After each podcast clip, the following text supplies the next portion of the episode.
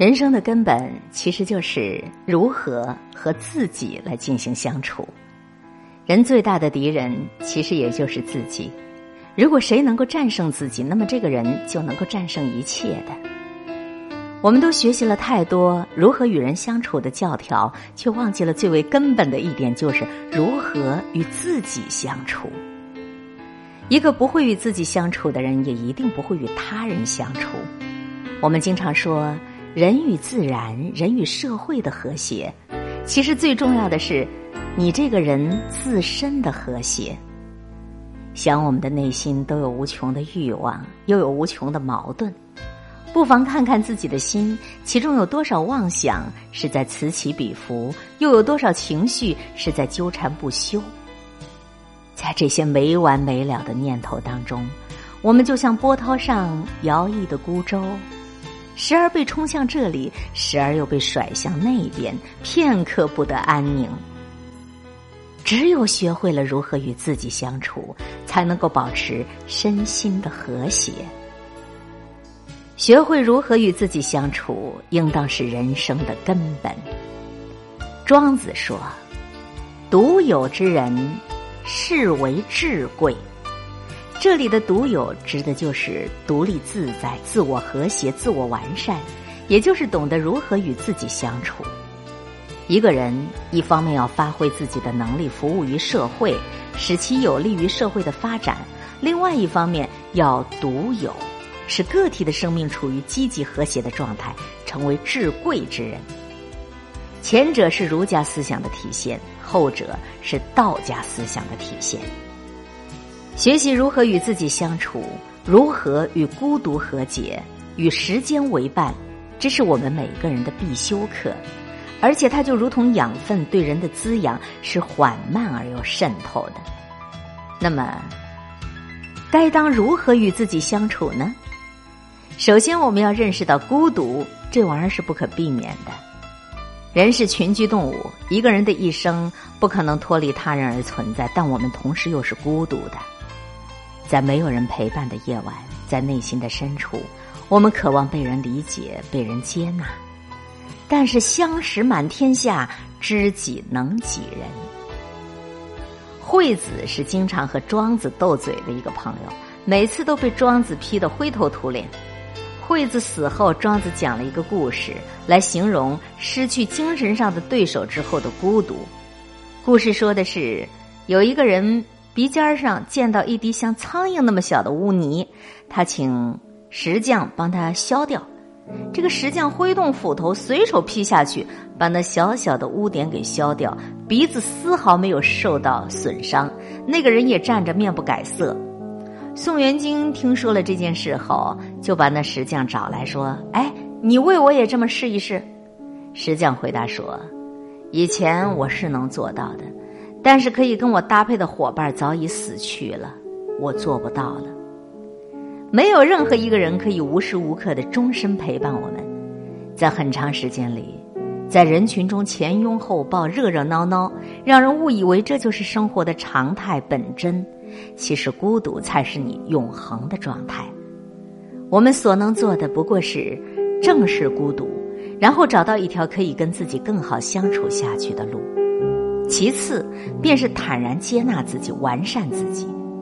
庄子说：“知其不可奈何而安之若命。”我们都会有不足，有失望，有难题，这是我们人生的必要的一部分。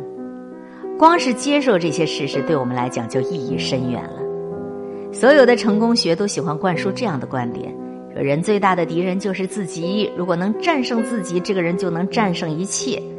人们之所以这么说，就是由于长期以来“人定胜天”的思想在作祟。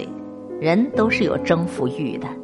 所谓“与天斗，其乐无穷；与地斗，其乐无穷；与人斗，其乐无穷”，说到底也是这一种思想的体现。其实，在自我斗争当中，不存在战胜不战胜的问题，而是一个不断进行自我探索、不断自我完善的过程。每个人的潜能不一样。成功只是意味着能够达到自己的上限而已。从这个意义来说，战胜自己是对自己能力的恰当评价，是能力的尽情发泄。生命不是比较，也不是战胜，而是接纳与完善。常常走向内心，反省自己，了解自己，知道自己的不足，知道自己的方向和梦想，接纳自己，并且不断的精进修行，让自己的生命成为一份礼物。一个人如何对待自己的时间，就是他的生活态度。在你有限的宝贵的生命里，与其一味的去关注讨好他人，不如修养和完善自己。孤独并不可怕，可怕的是你白白的浪费了时间，除了长胖和一脸的怨气，最终一事无成。所以，我们都要学会承受并享受独处。庄子说：“独与天地精神往来。”孤独可以成为一种美。所以在孤独中，完全没有必要如临深渊、如履薄冰，要好好的享受。正是因为寂寞，我们可以去做自己喜欢的事情啊。一个人会不会独处，关系到他的底气问题，来源于他自身的能量，还会给他带来一种不依傍的自信。孤独和独处总是困难的，更多的空闲时间扑面而来，无聊也就随即铺天盖地。人都会无聊，并且都会变得越来越无聊。但是只要内心充实起来，把那些无聊分解到一天天里，就没有了。那些杀不死你的，终将会使你更加强大。无论孤独和独处的生活有多么的难以忍受，你也要坚持下去，直到你开始享受并且喜悦的接纳这种生活，真正获得它的滋养，与它握手言和。你才会有能力去过另一种热闹纷扰的生活呀！得意的时候我微笑，失意的时候我也微笑；幸福的时候我微笑，痛苦的时候我还微笑。我是海林，正在对你微笑广播。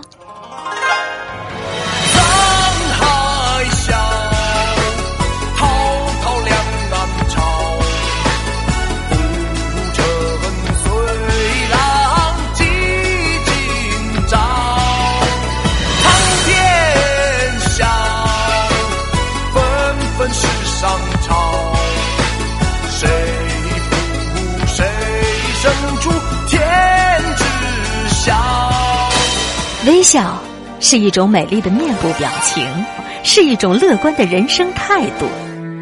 最爱九零九，一切刚刚好。